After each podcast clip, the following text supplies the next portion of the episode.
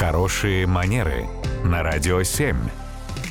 Татьяна, доброе утро. Доброе утро.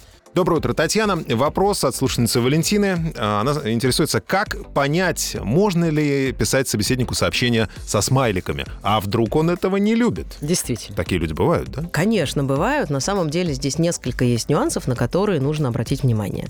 Ну, прежде всего, наверное, надо понять, в рамках чего мы общаемся, что за вообще у нас картина коммуникации. Да? Это высококонсервативный собеседник, у нас супер строгое какое-то взаимодействие. Другой разговор, если мы какие-то креативные, веселые, там, и один, и второй собеседник, и тогда, наверное, можно, ну, аккуратно я бы начинала, если до этого у нас не было опыта взаимодействия. То есть потихонечку использовать эти смайлики.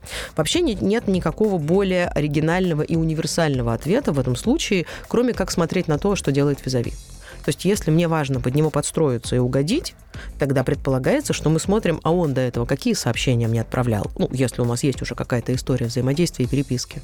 И если человек до этого ни разу не отправлял ни одного смайлика, ни одного голосового сообщения, вообще никаких вольностей себе не позволял, ну, возможно, он их не приемлет. Да? Возможно, и нам стоит как-то воздержаться, по крайней мере, чуть более скромно. Если он сыпет ими прям широким таким жестом, тогда, ну, на ваше усмотрение, готовы вы поддержать такую активность с этими веселыми смайликами. Так что все зависит от цели, какую вы ставите перед собой. А ведь есть же такие люди, которым, если смайл и скобочку в конце не поставил, то они воспримут вообще это как дерзость какую-то или грубость. Что-то он не это так да, серьезно. Да, серьезно и вообще как-то все, да. Это уже более тонкие материи, да.